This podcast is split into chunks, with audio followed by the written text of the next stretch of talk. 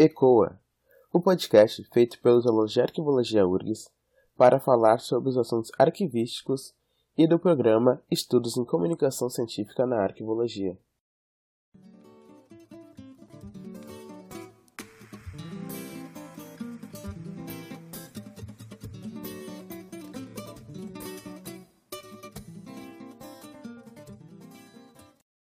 Eu sou Juliana Horta e serei mediadora hoje do ECOA, Arquivologia Fora da Caixa. O tema de hoje é Lei Geral de Proteção de Dados, a famosa LGPD. Mas antes, fique com os destaques do Giro do Arquivo. Olá, eu sou Letícia Gaiardo e trago para vocês hoje os destaques do Giro do Arquivo, edição 111, publicado na última terça, dia 22 de dezembro. O destaque dessa semana é: CONARC comunicará à Secretaria Nacional de Cultura sobre o interesse em recriar o programa Memória do Mundo da Unesco no Brasil. Um texto que fala um pouco sobre a 98ª reunião plenária do CONARC, que pela primeira vez foi transmitida ao vivo após pedidos da comunidade arquivística. Durante a reunião foram debatidos temas como a reestruturação do programa Memória do Mundo, o planejamento de reestruturação dos trabalhos do CONARC, a criação de câmaras técnicas, entre outros. Na seção Brasil, confira o texto denúncia do jornalista Fernando Rabelo, que declara que o acervo do Jornal do Brasil está apodrecendo em um galpão no Rio de Janeiro. A ABCIM divulgou a lista de trabalhos premiados em 2020, onde TCCs de arquivologia das regiões Sul, Sudeste, Norte e Nordeste foram contemplados. O acervo do ator José Wilker foi doado pela família do artista para o Museu da Imagem do Som do Rio de Janeiro. Estão abertas as inscrições para especialização em História e Gestão de Acervos da Universidade de Passo Fundo. Documentos históricos do Rio Grande do Sul, apreendidos pelo Ministério Público de Minas Gerais em 2019, foram repassados à Secretaria da Cultura Gaúcha. E confira também as visitas virtuais guiadas ao arquivo da Câmara dos Deputados. Na seção Mundo, El Salvador é o mais novo membro do programa Iberarquivos, já são 18 os países envolvidos na iniciativa. Na Argentina, um grupo está organizando a construção do repositório digital Migrantas em Reconquista, sobre mulheres trabalhadoras da região de Reconquista de São Martim e Barrio Sarmiento, no Equador, a Universidade de las Américas recebeu o reconhecimento de excelência arquivística da presidência do país, um mérito que reconhece as boas práticas na conservação e sistematização de arquivos. Na seção para ler com calma, os países latino-americanos seguem avançando em sua legislação arquivística. Uma entrevista com Francisco Serrato em espanhol. Veja também o último número da revista uruguaia Informátil, na seção Para Ver com Calma, links para o vídeo de apresentação do Congresso Internacional de Arquivos, que ocorrerá no ano que vem em Abu Dhabi, para os vídeos do 5 Foro Internacional de Proteção de Dados e Acesso à Informação e para o vídeo de apresentação da campanha Arquivo Nosso de Cada Dia, do Arquivo Público de São Paulo. Estas foram as principais notícias da semana na área de arquivos. Tudo isso e mais você confere no Giro do Arquivo o Giro é publicado todas as terças. Receba grátis em seu e-mail. Para mais informações, acesse nossas redes sociais. Siga arroba Giro da Arquivo no Facebook, Instagram ou Twitter. Lá você encontra o link para assinar nosso boletim e receber o que é notícia no Brasil e no mundo da arquivologia.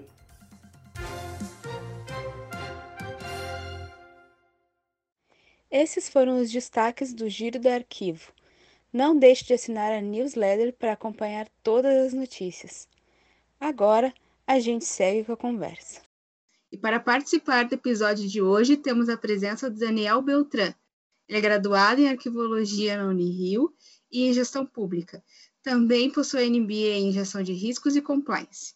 Olá, Daniel, muito obrigada por ter aceitado o nosso convite e gostaria que tu te apresentasse brevemente para os ouvintes e falasse um pouco também sobre a tua trajetória profissional. Obrigado, Juliana, obrigado ao pessoal da, do ECOA. É, eu sou formado já há bastante tempo, me formei, já estou uma certa idade, né? Eu me formei no ano, no ano 2000, na Unirio, tenho 20 anos de formado e desde 2003 eu trabalho, é, passei no concurso para a Eletrobras e eu trabalho no arquivo central, trabalhava no arquivo central da Eletrobras. É, em 2016 houve uma grande reestruturação na empresa e a nossa divisão que cuidava do arquivo e da biblioteca ela foi extinta porque todas as divisões da empresa foram extintas, né? Acabou com um dos níveis da estrutura. E aí começou a, a, haver uma mudança muito forte em como se, onde a gente ia se encaixar, em, em que processo, em que área, etc. Nessa época, coincidentemente, eu estava iniciando minha, meu MBA em gestão de riscos e compliance e foi identificada pela auditoria da empresa a necessidade de criar uma área de segurança da informação que ficasse fora de TI e que tivesse um viés mais de, de gestão de riscos de segurança da informação e aí houve um entendimento de que seria uma oportunidade vincular a equipe é, de gestão da informação a essa nova área, passando a ser uma área de gestão da informação e segurança da informação. E assim a gente foi parar dentro da diretoria de conformidade e compliance. É, a partir daí, na, já no ano de 2018, quando saiu o LGPD, é, nós provocamos uma discussão interna na empresa sobre quais seriam os impactos dessa lei. Ninguém sabia muito bem como é que era, é, ninguém sabia muito bem quais seriam esses impactos e a gente propôs dentro do, do, do, no âmbito do Comitê de Segurança da Informação propôs fazer um estudo e um relatório sobre isso, né? entender o que, que impactaria, o que, que, a gente precisaria fazer e após 60 dias de grupo de trabalho nós emitimos um relatório onde a gente identificava os principais pontos de atenção e sugeria a elaboração de um projeto de implantação da LGPD nas empresas da Eletrobras, com uma lista de 28 atividades que a gente imaginou do projeto. Esse projeto foi apresentado à diretoria, foi aprovado, é, o projeto foi formalmente aberto, eu fui designado como líder do projeto. E a partir daí a gente começou a entrar de cabeça na, na LGPD, estudar mais a fundo, se capacitar, é, enfim, conhecer mais detalhes e é, é o trabalho foi foi trazer uma maturidade muito grande no tema para a gente, né? E, e, e, com a grande oportunidade de eu ter a, a, possibilidade de estabelecer algumas conexões com a arquivologia, com a área de arquivos. Então foi da minha formação em 2000 até a LGPD foi isso. foi assim que eu cheguei na LGPD. certo, Daniel. Então, vamos direto ao assunto, né? O que é a LGPD? A LGPD é uma lei que busca a proteção dos dados com o grande objetivo de é, é, alcançar a privacidade das pessoas. Então, é, existem alguns direitos fundamentais na Constituição. É, um deles é o direito à intimidade, é, é um dos incisos do artigo 5 da Constituição. E nesse contexto da intimidade está a privacidade. Todos nós temos direito à privacidade, é, o fato de nós queremos privacidade não significa que a gente faça algo de errado, faça algo ilegal, mas todo mundo tem assuntos, temas é, que conversam com o seu advogado, com o seu médico, com, com sua esposa, seu marido, com o padre, enfim, e que tem a expectativa de um certo sigilo ali. Não gostaria de ter essas informações, esses assuntos divulgados, né? E é, no mundo, nos últimos 10 anos, houve um, um, crescente de abuso no uso de dados pessoais. Né? Então, vou destacar aqui o caso do Edward Snowden, que foi advogado em 2013, que escancarou uma prática de vigilância do, do Estado americano sobre cidadãos americanos e sobre outros países.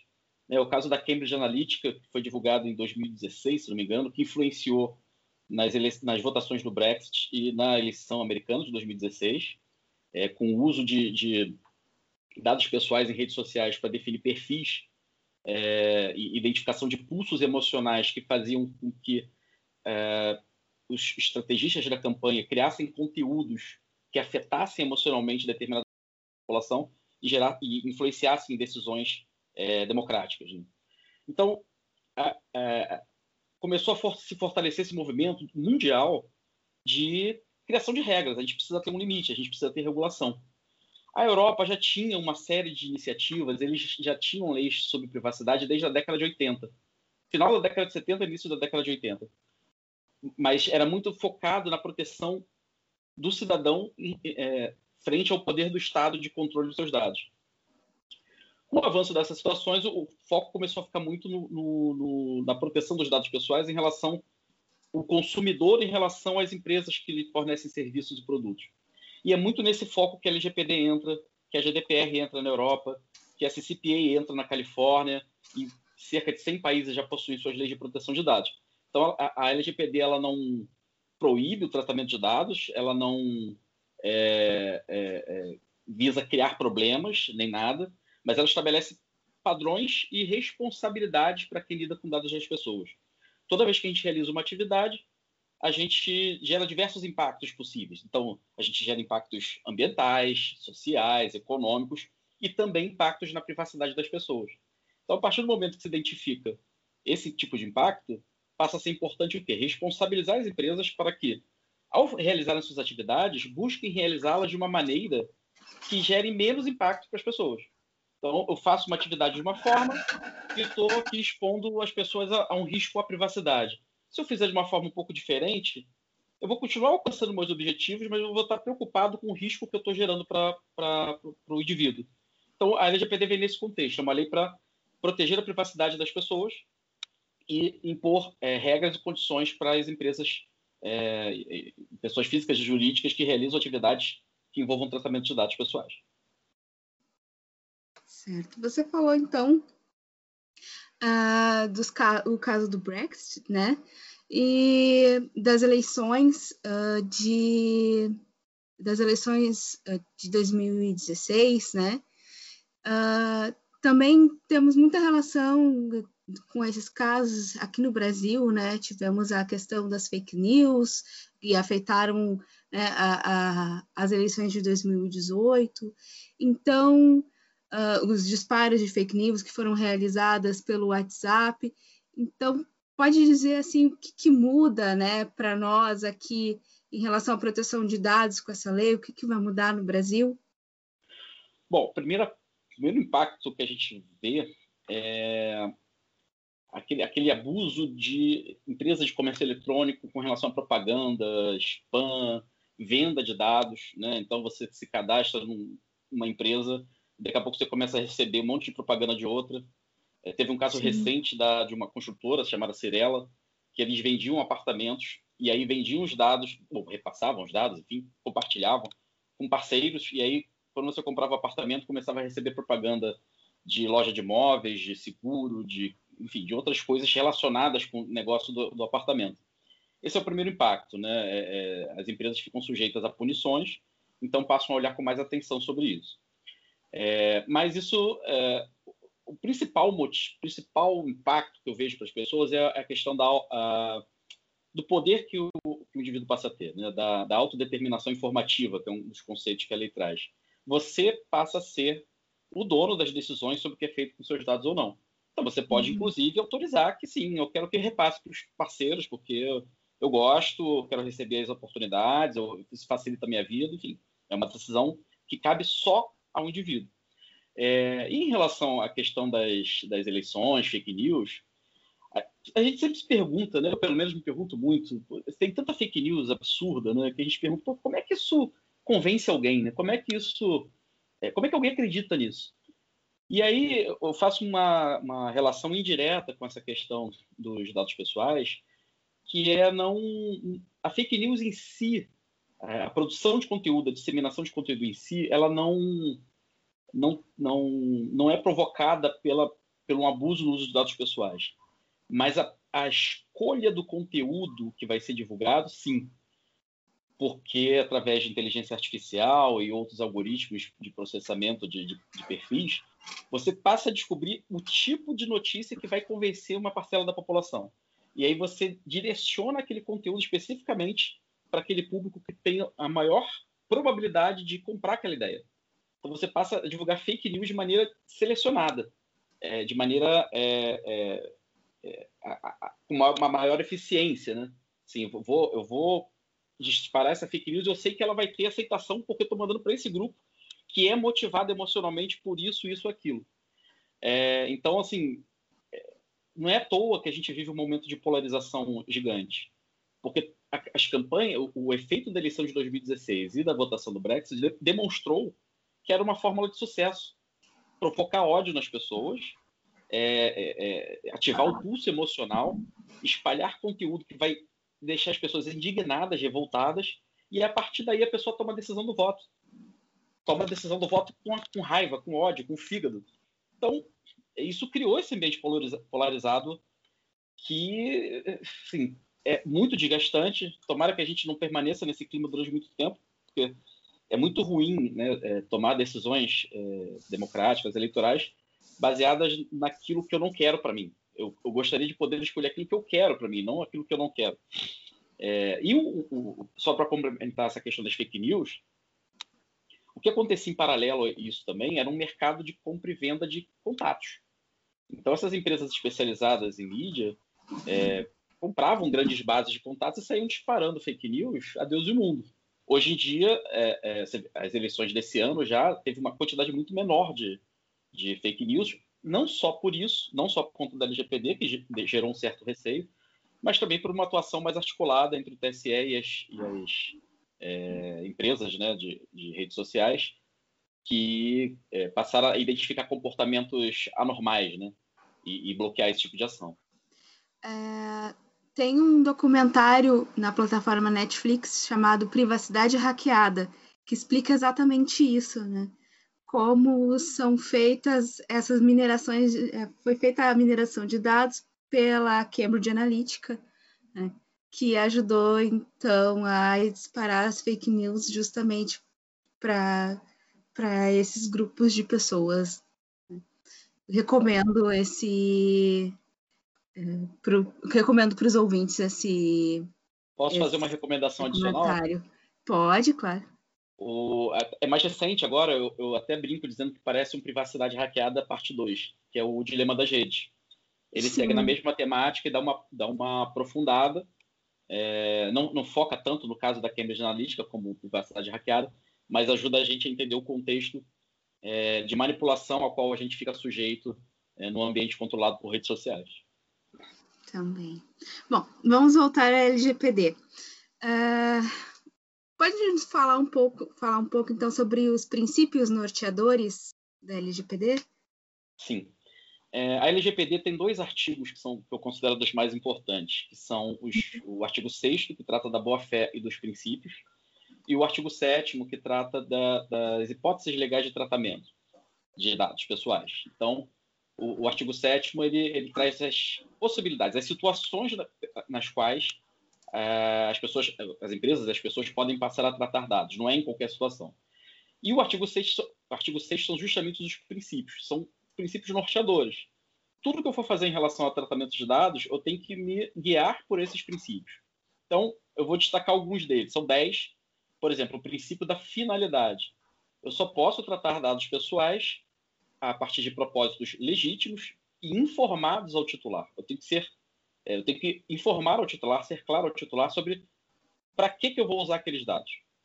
Um outro princípio importante é o princípio da necessidade, que traz a, a, a, o conceito de que a gente deve tratar o mínimo de dados pessoais possíveis.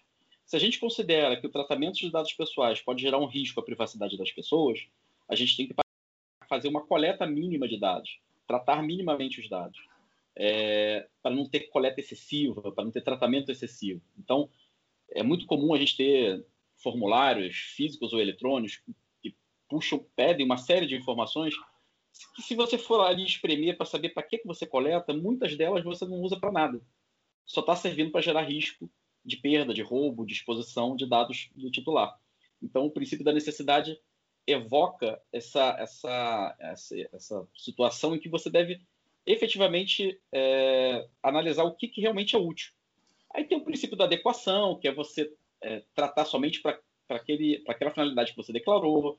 Tem o princípio da, da, da, segurança dos dados, prevenção à perda, de transparência também, que é muito importante, que está muito relacionado com os direitos do titular de obter a confirmação se aquela empresa está tratando dados deles ou não, é, acesso aos dados que estão sendo tratados, direito à, correção é, dos dados, que tem a ver com o princípio da qualidade, é, o direito, é, é, o, o, princípio da não discriminação, que é não utilizar dados pessoais para oferecer serviços de maneira diferenciada é, para titulares em razão de alguma característica pessoal. e em relação à preocupação do lado das empresas, o princípio da responsabilização e da prestação de contas, que torna a LGPD uma lei muito orientada a evidências. Tudo que você faz é importante ter evidências. O ônus da prova sempre vai caber ao controlador dos dados, né, a empresa.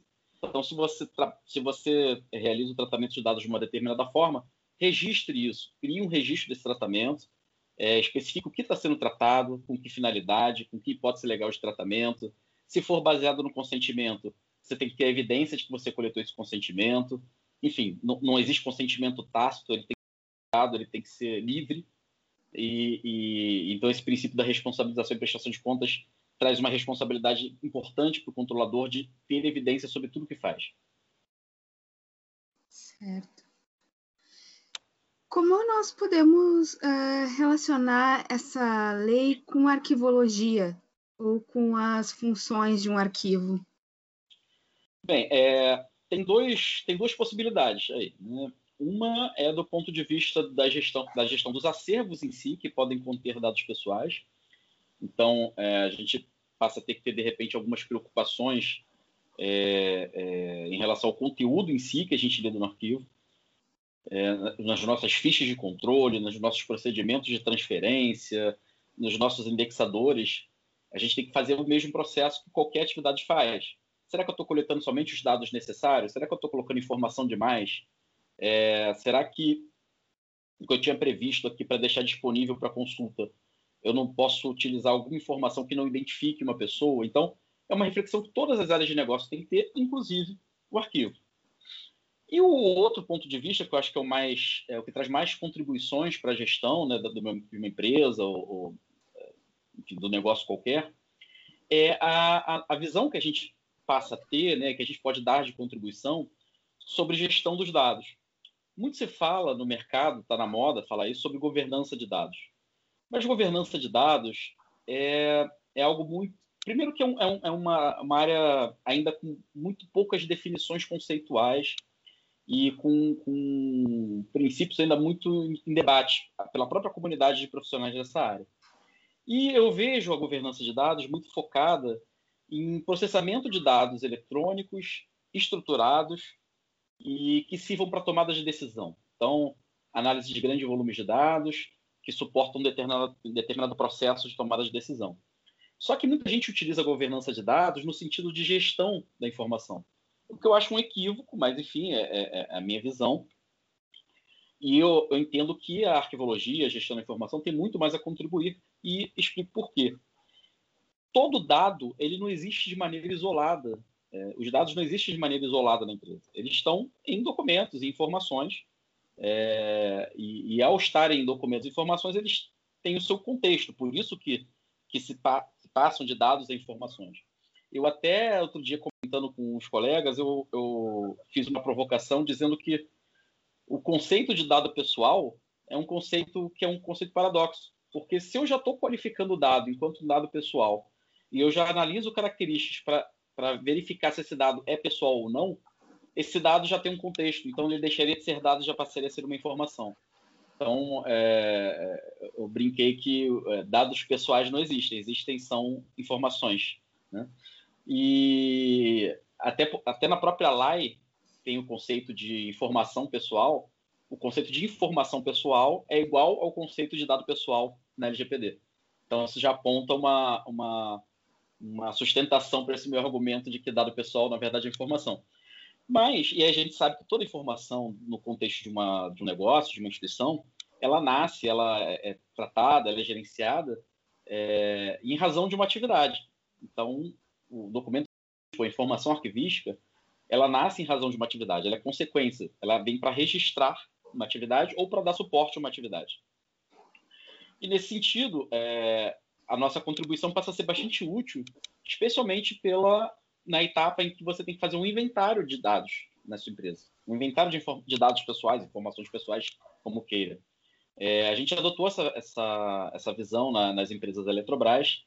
É, a gente se baseou nos processos, no mapeamento de processos da empresa, e a partir da identificação dos processos e das informações que são produzidas em razão desses processos, a gente passou a identificar, dentro dessas informações e documentos, quais aquelas possuíam dados pessoais, quais aquelas possuíam dados que estivessem relacionados a uma pessoa identificada ou identificável, que é o conceito que traz LGPD. Então, a gestão é, documental é primordial para você conseguir fazer uma, um controle dos dados e informações que estão na sua, na sua instituição.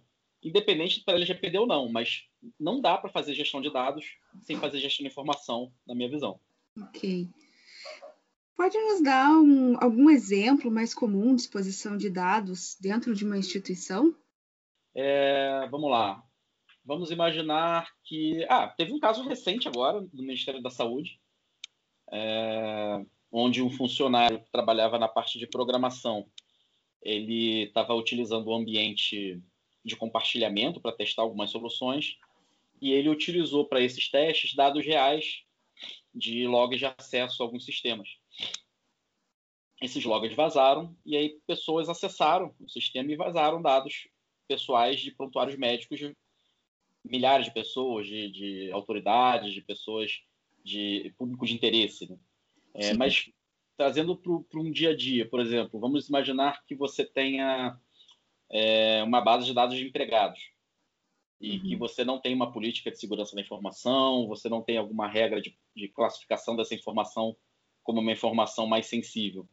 É, você, de repente, imprime uma folha de pagamento e não vai buscar na impressora e aquilo fica exposto ali para quem quiser passar e ver e vai acessar ali o, o, prontuário, né? O prontuário não, o dossiê da pessoa, sabendo nome, endereço, salário, é, é, lotação, telefone, e-mail, enfim, uma série de dados pessoais que não deveria ser exposto pela empresa, porque a empresa só tem aquelas informações para poder gerenciar os seus empregados, não para divulgar para mais ninguém.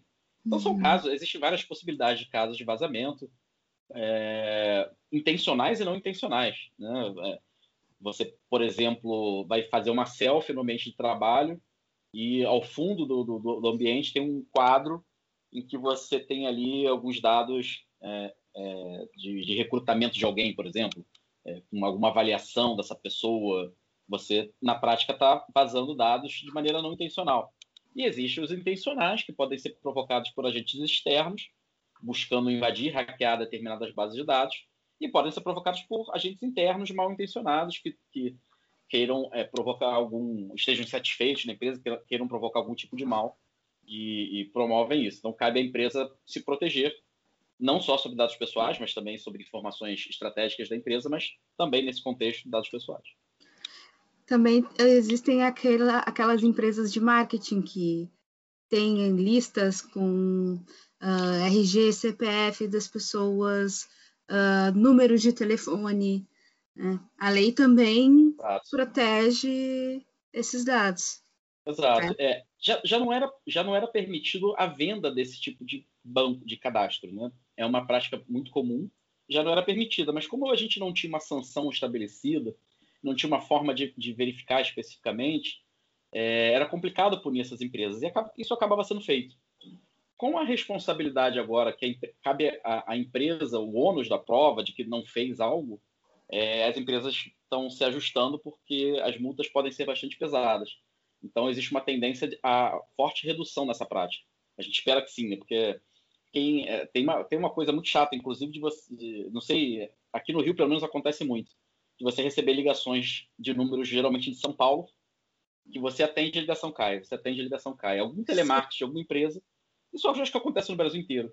Isso é muito desagradável, muito chato, te atrapalha nos piores momentos, momentos de trabalho.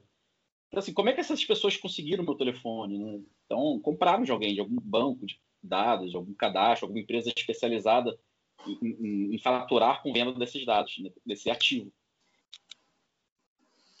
E qual o papel do profissional arquivista no, do, nesse processo de aplicação da, LG, da LGPD? Onde é que ele atua nesse processo? Então, é, no primeiro momento, apoiando o inventário de dados. Então, se você já tem uma boa gestão documental na empresa, você já tem a informação, você já sabe quais são as informações que estão produzidas, e você passa, de repente, a só fazer um filtro, um recorte sobre as informações que possuem dados pessoais. É, também tem um impacto que eu considero muito importante em relação à temporalidade e, e destinação dos documentos. Por quê? como o, todo o poder sobre a gestão dos dados pessoais pertence ao titular, né, todos nós, as pessoas, ela pode requisitar, por exemplo, que determinados dados sejam apagados. Só que a empresa, ela, se ela tiver uma justificativa para manter esses dados, ela pode manter. Vou dar um exemplo muito prático. Dossiê de empregados. É, vamos imaginar que eu me aposente hoje. Quem me dera. É, é, eu chegaria para minha empresa e falar, olha, eu quero que você apague todos os dados que você tem sobre mim. É um direito previsto na LGPD. Mas a empresa tem o direito de negar e dizer que não pode apagar, porque ela precisa manter esses registros para fim de defesas em processos, eventuais processos judiciais, trabalhistas, etc. Quando a gente não tinha LGPD, na dúvida, a gente ia mantendo a documentação é, e as informações. Se eu não tenho uma, uma temporalidade definida, eu vou mantendo. Agora passa a ser urgente ter uma temporalidade, porque se eu não tiver uma justificativa para apresentar para manter os dados, eu vou ter que apagar. E como é que funciona o processo de definir uma temporalidade? Você observa sempre a legislação que está relacionada àquela atividade. Nesse exemplo que a gente falou, relações trabalhistas, né? Então, eu vou observar o que, que a, a CLT diz, por quanto tempo o, o, empregado pode requerer seus direitos junto à empresa, considerar direito sucessório, o que quer que seja, e vou estabelecer lá, por exemplo, que eu tenho que manter aquele dossiê pelo menos por 20 anos. Então, no processo de definição da temporalidade, eu já observo quais são as obrigações legais e regulatórias que eu tenho em relação àquela atividade. E é a mesma justificativa que eu vou utilizar para manter esses dados, apesar de uma eventual solicitação de eliminação por parte do titular. Então, hoje, se eu tenho é, boa parte da minha documentação sem uma tabela de temporalidade definida, específica, ou eu tenho uma tabela só para algumas determinadas tipologias, mas isso com a função do documento. Se eu tenho uma gestão documental mais ou menos, eu posso ter muitos problemas em relação às solicitações de titulares. E isso gera uma urgência no aprofundamento e aprimoramento dos programas de gestão documental. Eu vou passar a ter mais controle, mais evidências, mais condições de dizer que eu sei exatamente quais são os dados que circulam na minha empresa, em razão de que atividade, por quanto tempo eu tenho que manter. Sim. É, nós estamos falando aqui de dados, né? No Canadá, por exemplo, é, é muito comum usar o termo arquivista de dados. Né? Então, tu enxerga essa possibilidade aqui no Brasil, né, do arquivista ocupar, assim, é, de modo mais incisivo esses espaços, do, do eu, arquivista trabalhar com dados, né? Eu acho que só depende da gente é, como eu falei, né, tem, uma, tem um, um, um, termo na moda que é o de governança de dados. Para mim, uhum. o, o, esse conceito é o conceito do arquivista de dados do, do Canadá. Uhum. É, é, é, é, uma questão de granulidade. Né? Então, você tem lá é, informação, documento e dado. É, é tudo mais ou menos no mesmo contexto. É, só que cada vez mais, com, com, a quantidade gigante de dados que as empresas têm à disposição, né, que, que a sociedade tem à disposição, você passa a, a, gerenciar dados de uma maneira que não necessariamente aqueles dados estão num, contexto de uma atividade. Você pode coletar dados, minerar dados, mas não deixa de precisar de, de, é, é de ações de gestão desses dados. E eu entendo que a arquivologia tem muitos elementos que possam contribuir com isso. Então, como eu falei no início, né? É, quando falam em governança de dados, para mim a gente está falando de gestão documental ou gestão de dados, é, se a gente for para um nível mais baixo. E eu entendo que o arquivista tem toda a condição, é, pela sua formação, pelos seus conhecimentos, de contribuir para isso, contribuir para soluções nesse campo que não, não, não existem soluções prontas para isso definidas. É um espaço ainda em aberto é, e, e, eu acho que a gente tem todas as condições de ocupar. Uhum. E de que modo a aplicação da LGPD pode ser útil no exercício das atividades de um arquivista hoje, né? No, no exercício da, da, atividade arquivista, tanto do arquivista que está no, no, exercício da, do, do público, quanto aquele que está atuando no privado, né? É, como a LGPD ela, ela vale para todas as instituições, sejam públicas e privadas, uhum. é, eu, eu, vejo que traz uma contribuição, como eu falei, né, para a necessidade de uma melhor gestão documental. Então, assim, quando a, a LAI surgiu em 2012, uh, os arquivistas que atuam em instituições públicas tiveram a LAI como um grande aliado, porque, da mesma forma, você precisa se organizar para prestar informações ao cidadão, você precisa se organizar para ter um acesso rápido a essa documentação. Então, a LAI serviu como uma, uma mola propulsora para a gente reforçar os programas de gestão documental. Eu vejo o LGPD como um, um segundo momento disso. Também vai ajudar, e, e pode ser que algumas é, empresas não percebam isso no primeiro momento e, e busquem, como é muito comum, né, soluções mais focadas em TI, sistemas, integração de bases, etc. Mas é, é, é não há como não reforçar a gestão documental. Tanto é que a galera que atua em governança de dados chama de governança de dados atividades que são próprias de gestão documental. É, é uma oportunidade para a gente. É uma oportunidade para a gente justificar uma estrutura melhor nos nossos serviços, é uma oportunidade para justificar, de repente, um pequeno aumento de equipe, é uma oportunidade para a gente é, é, reforçar investimento em determinados equipamentos ou sistemas. Então, eu acho que a gente tem que ficar atento a isso, enxergar onde a gente pode contribuir. A gente precisa sempre pensar é, um pouco fora da própria arquivologia. O que, que eu quero dizer com isso? É, a gestão documental não tem que servir ao arquivo. A gestão documental tem que servir-se do arquivo para a, a gestão de uma empresa. Ela tem que ter capacidade de agregar valor e gerar valor para a empresa. Então, ela tem que tornar atividades mais eficientes, ela tem que, eventualmente, reduzir custos, é, agilizar processos, reduzir multas, facilitar a tomada de decisão. Então, a gente tem que sempre pensar como que a gente melhora a gestão a partir da gestão documental. E isso passa, obviamente, também pela gestão dos dados. Então, a gente, enxergando essas oportunidades, a gente certamente consegue é, se vender melhor, no sentido de facilitar com que a, administração de uma empresa, uma instituição, enxergue como eu estou contribuindo enquanto arquivista, enquanto um profissional de gestão da informação para a empresa. Então, são essas oportunidades que surgem, regulações novas, leis novas, obrigações novas, que a gente tem que agarrar com unhas e dentes e aproveitar que o assunto está na moda, que o assunto tem gerado preocupações, para falar, olha, eu, eu, posso contribuir na solução disso e, e apontar isso. É, Daniel, eu queria saber assim a tua opinião uh, sobre uh, o acesso, sobre a LAI, né? Uh, nós falamos sobre isso a, esse episódio todo, né? A LGPD, ela, ela, interfere em alguma questão de acesso à LAI? É, não, não vejo dessa forma. É, existem é, vamos dizer assim, intuitos parecidos com formas diferentes. Vou explicar. A lei de acesso à informação é uma lei, obviamente, que trata de acesso, mas a LGPD também. É, quando ela fala, quando a LGPD traz os princípios e fala do direito à transparência, o princípio da transparência, o princípio é, da correção dos dados, da qualidade dos dados, ela está tratando de acesso.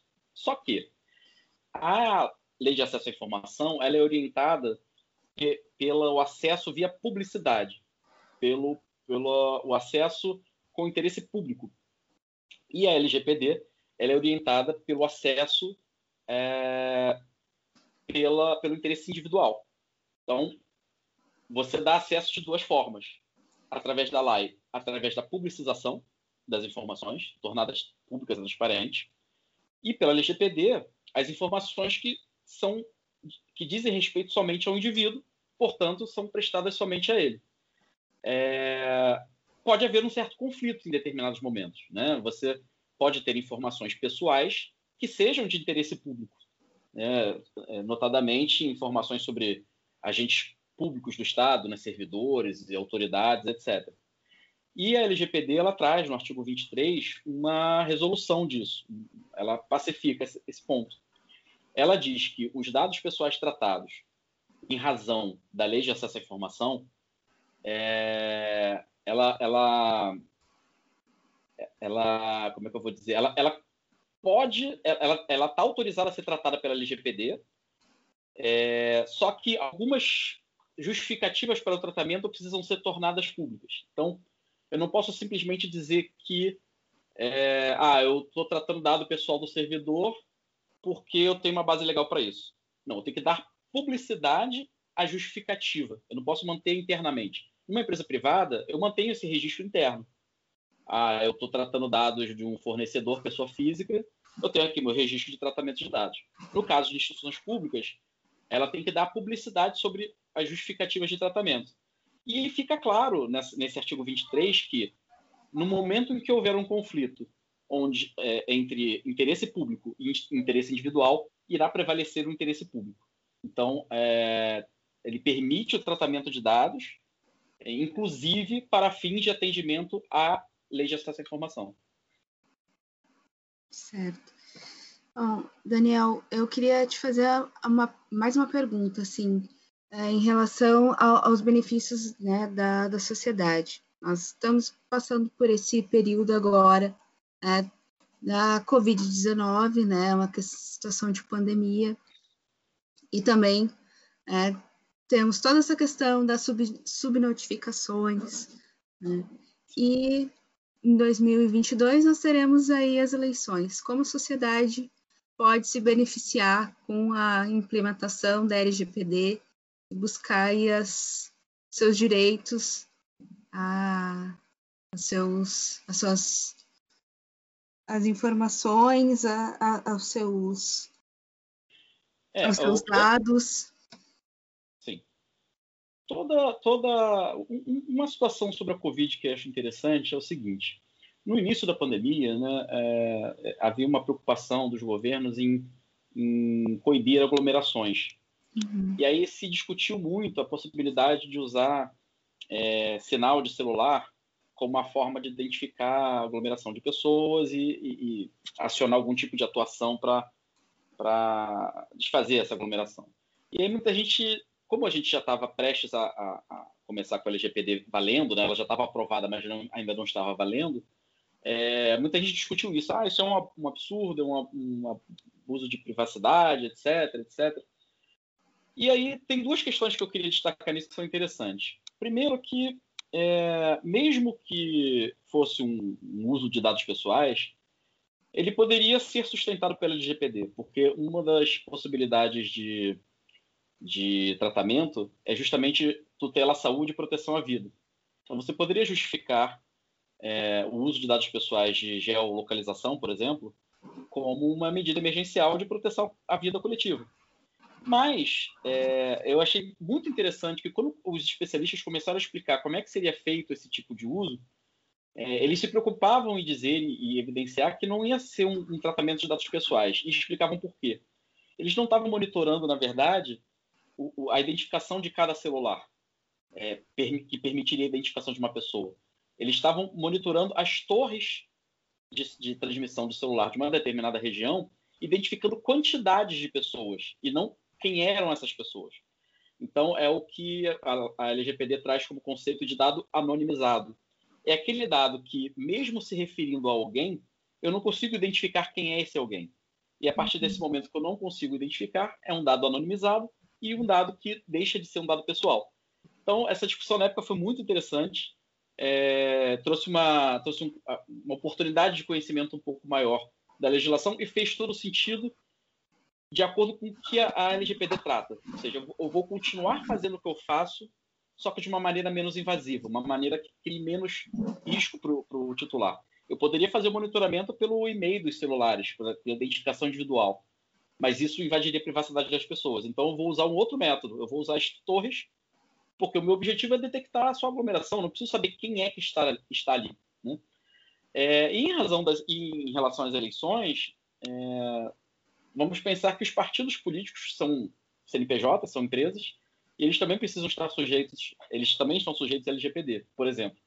Então, os partidos políticos e as campanhas, inclusive, também têm seus CNPJs temporários, também estão sujeitos à LGPD é, isso vai causar, vai criar uma, uma dificuldade, uma preocupação maior, uma responsabilização maior quanto à gestão dos dados de campanha. Então, se eles tinham a intenção de comprar listas de. É, ah, vou comprar aqui uma lista de 5 milhões de, de telefones, contas do WhatsApp para disparar em massa. Isso fatalmente vai ser denunciado ao TSE e essa, essa campanha ou esse partido vai sofrer sanções. Ainda mais em 2022, onde a gente vai ter, a gente tem ainda dois anos para amadurecer né, a, a, vigência da lei, amadurecer a regulamentação de alguns pontos específicos. É, e também no momento prévio a isso, na questão da manipulação dos dados pessoais. Então, hoje o Facebook mesmo já mudou a forma como gerencia a privacidade das suas ferramentas, né, das suas plataformas, o Instagram, o WhatsApp, permite um controle muito maior por parte do titular. É fato que muita gente não vai ligar para isso, muita gente não está preocupada com isso, não vai abrir lá a configuração de privacidade para mexer em nada, é, vai continuar é, repassando voluntariamente os dados para o Facebook. Mas uma parcela vai fazer. E qualquer parcela que faça isso, eu acho que já gera um, um ganho positivo. E esses documentários que têm saído, principalmente esse dilema das redes, é, ajudam a criar uma consciência sobre é, o risco ao qual a gente está exposto. É, eu tenho colegas que deixaram o Facebook depois de ver esse filme. Ah, não, não quero mais, uhum. fechou a conta, não usa. Eu, eu uso ainda, mas assim, é, é de cada um. A pessoa que quer saber o que vai ser feito com o lado dele ou não. Então, acho que a gente vai ter esses dois movimentos. Tanto a redução da capacidade de manipulação do meu perfil, em razão da, da, da mudança nas plataformas, quanto a, a responsabilização de quem ousar comprar bases, fazer campanha em massa é, sem a devida autorização do titular. Certo. Para encerrar, uma última pergunta que nós fazemos aqui no podcast, que é sobre a tua memória afetiva com a arquivologia. Qual seria essa memória afetiva que tu tens? Nossa, são tantas, assim. A, a arquivologia é, é...